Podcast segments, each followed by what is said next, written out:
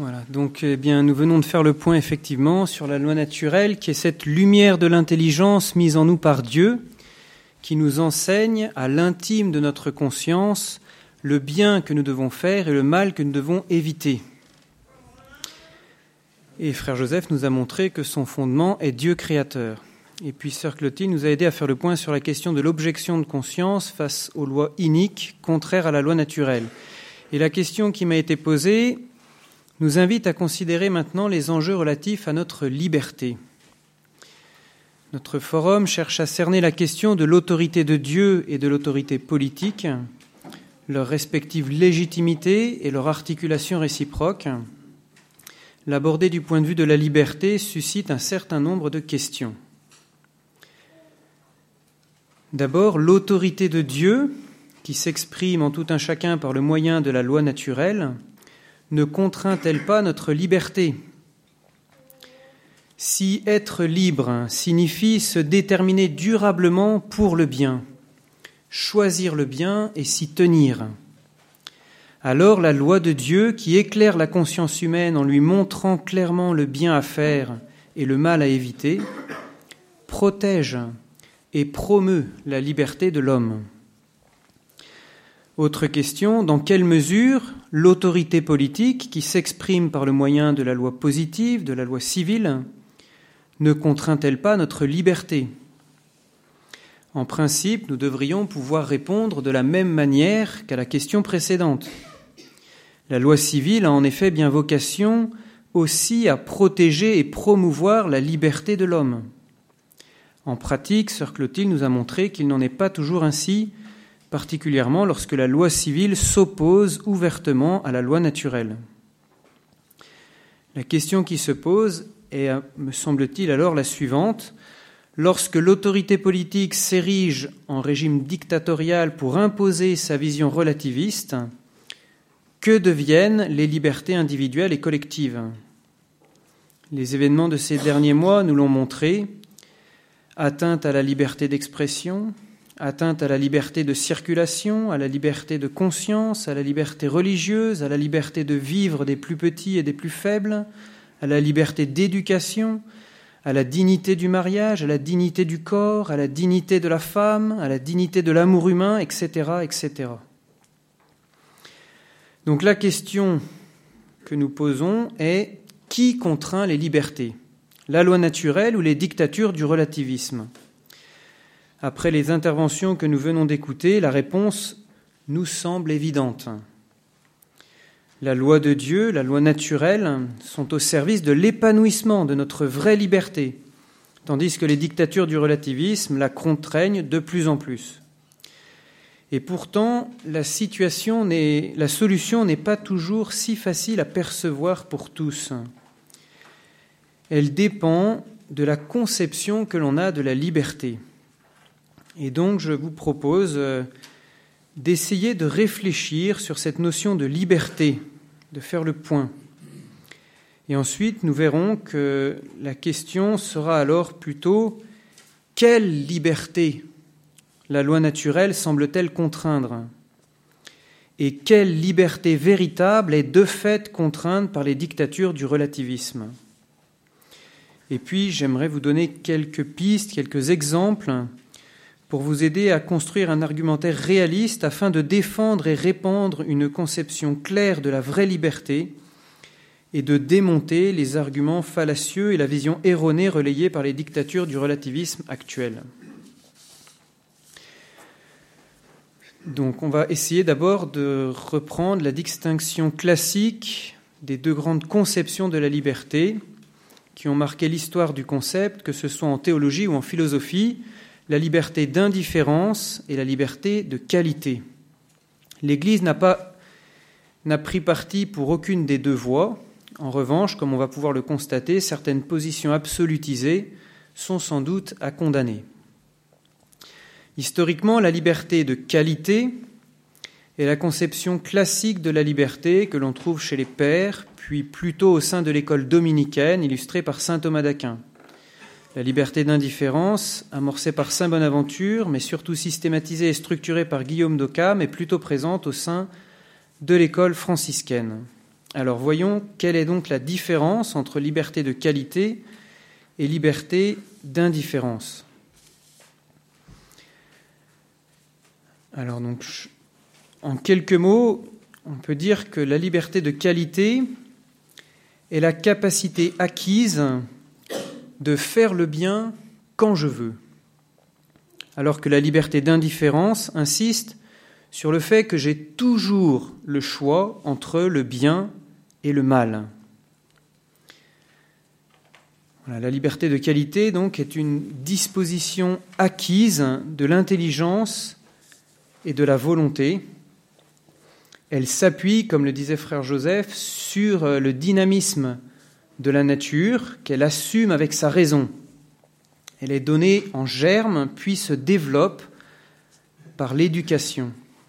Et elle engendre une morale du bonheur et des vertus qui naît de l'attrait intérieur du bien. C'est-à-dire, c'est le, je reconnais objectivement le bien qui m'attire, et donc je m'appuie sur cette attirance naturelle, et je développe par des actes répétés des vertus qui vont me donner cette capacité à bien agir quand je veux.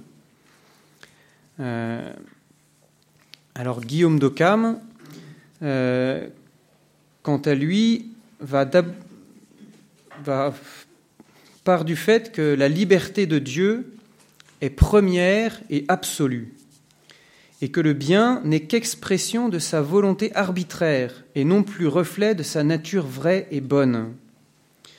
Donc la liberté précède et domine toute inclination naturelle au vrai et au bien. Elle procède de la seule volonté dans son indifférence envers les contraires. Cette liberté consiste à finalement avoir toujours le choix entre les contraires. Devant moi se présente le bien et le mal, j'ai le choix. Et donc elle est une disposition innée de la volonté seule. Elle donne le primat à la conscience qui oblige d'après une loi extérieure. Et donc la loi n'est plus un cadre qui me guide vers le bien et le vrai, mais une obligation qui entrave ma liberté, mais à laquelle je choisis de me soumettre puisqu'elle est expression de la volonté arbitraire de Dieu. Et si j'enlève Dieu, eh bien, euh, ça va être la volonté arbitraire du législateur, d'où la conséquence que ce qui est légal est moral, dans cette perspective de la liberté d'indifférence. Je simplifie un peu, c'est peut-être un peu simpliste. Alors, prenons un exemple qui pourra peut-être euh, nous aider à faire faire à nos contemporains le travail de passer de la liberté d'indifférence, qui est euh, malgré tout la conception la plus répandue, à la liberté de qualité. L'exemple de l'apprentissage du piano à un enfant. Il faut d'abord que l'enfant possède cette certaine prédisposition à la musique, sinon on perd son temps. Mais s'il est doué, il vaut la peine de lui enseigner les règles de la musique et de les lui inculquer par des exercices nombreux et réguliers. Au début, l'élève, malgré son désir d'apprendre, éprouvera souvent les leçons comme une contrainte imposée à sa liberté et à ses attraits du moment. Il faudra maintes fois l'obliger à se mettre au piano, mais s'il s'applique et persévère, l'enfant doué fera bientôt des progrès et parviendra à jouer avec justesse et mesure, avec une certaine aisance. Il prendra même plaisir à improviser. Son jeu deviendra plus personnel. Dans cet exemple simple, nous voyons clairement euh, donc se détacher la liberté de qualité.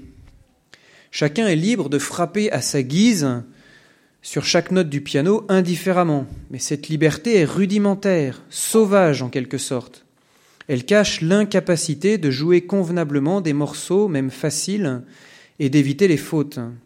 En revanche, celui qui possède l'art du piano a réellement acquis une liberté neuve la capacité de jouer convenablement toutes les pièces qu'il veut et d'en composer de nouvelles.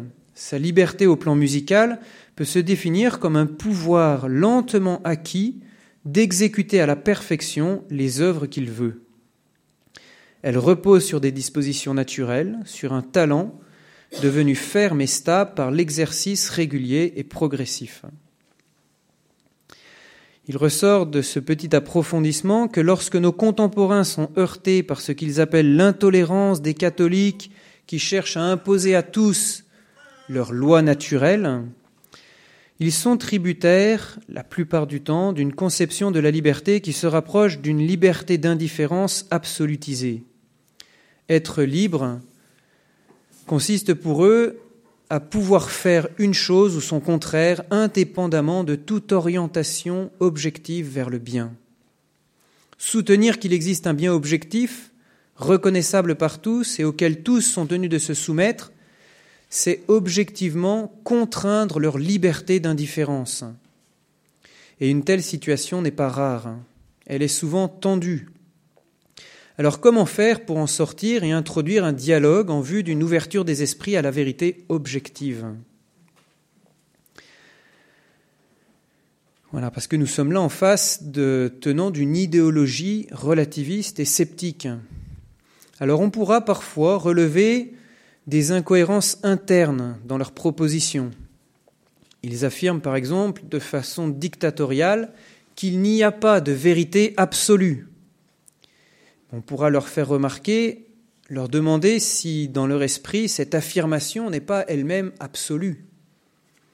Ou bien ils affirment de façon dictatoriale qu'on ne peut pas savoir avec certitude si une action est bonne ou mauvaise. Mais cela même qu'ils affirment, peut-on le savoir avec certitude?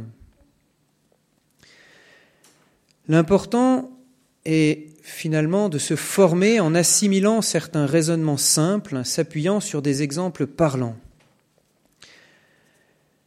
Alors, d'abord, pour reprendre un peu la notion de loi naturelle et comment, pour certains, elle violente, elle contraint les libertés, euh, il faut essayer de comprendre que leur conception rejette à la fois l'idée de loi et celle de nature.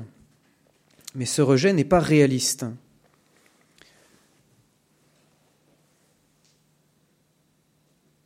Voilà, alors il faut que je résume un peu. Donc par rapport à, l'idée de nature, si vous voulez, le courant existentialiste considère qu'il n'y a plus de nature humaine être humain relève seulement d'un projet. Et donc, euh, d'une certaine façon, euh, la, prétention de la raison morale à tenir un discours universel devrait être dénoncée au nom de l'historicité des normes inscrites dans le particularisme des cultures.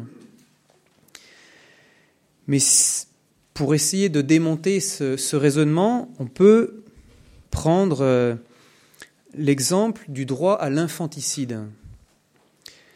Probablement encore pour quelque temps, on pourra s'entendre avec la plupart de nos concitoyens pour condamner ce crime de l'infanticide. Pour combien de temps encore? Et pourtant, ne semble-t-il pas que nous dépendons en cela de notre culture judéo-chrétienne? Mais peut-être pas, quand on sait que déjà dans la Grèce antique, l'infanticide était considéré comme un homicide. Aujourd'hui, dans plusieurs tribus amazoniennes, la pratique de l'infanticide quoique très rare, demeure. Et certains défendent cette pratique au nom de la culture indienne, contre l'imposition de valeurs étrangères à leurs croyances, à leur mode de vie. Pourtant, plusieurs députés du gouvernement brésilien, ainsi que des membres d'organisations représentant des ethnies indiennes, voudraient la voir interdite. Alors que faut-il faire? Est-ce au nom de la majorité démocratique qu'une telle pratique doit être interdite? Ou bien faut-il interdire l'infanticide au nom d'une loi inscrite dans le cœur de tout homme, d'une loi objective qui s'impose à tous? Oui, mais, nous dira-t-on, cela dépend de la conscience de chacun. Le recours à la conscience, voilà peut-être la porte d'entrée la plus accessible pour nous. Quelle que soit la question en cause, la conscience morale demeure une référence inévitable dès lors qu'il s'agit d'attester du sens de la vie de l'homme et de sa dignité. Même lorsque l'éthique contemporaine insiste plus sur la responsabilité de la liberté que sur le sens de l'obéissance à des normes qui nous seraient communes, c'est toujours par rapport à la conscience qu'on arrive au choix décisif. Il est donc, à mon avis, opportun d'envisager avec sérieux, mais aussi avec discernement, le pouvoir de la conscience de savoir ce qui est bon pour l'homme, ce qui est bien et ce qui est mal. Le Concile Vatican II l'affirme au numéro euh, au paragraphe 16 de la Constitution Gaudium et Spes. Au fond de sa conscience, l'homme découvre la présence d'une loi qu'il ne s'est pas donnée à lui-même, mais à laquelle il est tenu d'obéir. Quelques mots sur la question de la loi. Euh, juste, voilà, parce qu'il est plus facile de trouver des exemples pour montrer que la loi est utile à la liberté. Simplement, on peut prendre l'exemple du code de la route dont on a parlé tout à l'heure, qui ne violente pas ma liberté, mais la protège. Ma vraie liberté ne consiste pas à décider si je passe quand c'est vert ou quand c'est rouge, mais à reconnaître que pour mon bien, je dois passer quand c'est vert et à effectivement choisir cette option raisonnable. D'où aussi l'importance pour la liberté d'une éducation qui transmette la loi, qui initie aux règles de la vie. Et à ce propos, je vous cite ce que disait Lewis en 1943. La différence entre l'ancienne et la nouvelle éducation sera d'importance. Là où l'ancienne initiait, la seconde conditionne. Avec l'ancienne, on traitait les élèves comme les oiseaux traitent leurs petits pour leur apprendre à voler. Dans la nouvelle, on les traite plutôt comme un éleveur traite ses jeunes volailles pour des raisons dont elles ignorent tout. En un mot, l'ancienne éducation était une sorte de propagation des hommes transmettant la force de leur humanité aux hommes. La nouvelle n'est que propagande. Combien cela est actuel. Et pour conclure, je vous rappelle simplement l'appel du bienheureux Jean-Paul II lors de son dernier passage à Lourdes en 2004. La Vierge de Lourdes a un message pour tous. Le voici. Soyez des femmes et des hommes libres. Mais rappelez-vous, la liberté humaine est une liberté marquée par le péché. Elle a besoin, elle aussi, d'être libérée. Christ en est le libérateur lui qui nous a libérés pour que nous soyons vraiment libres. Défendez votre liberté.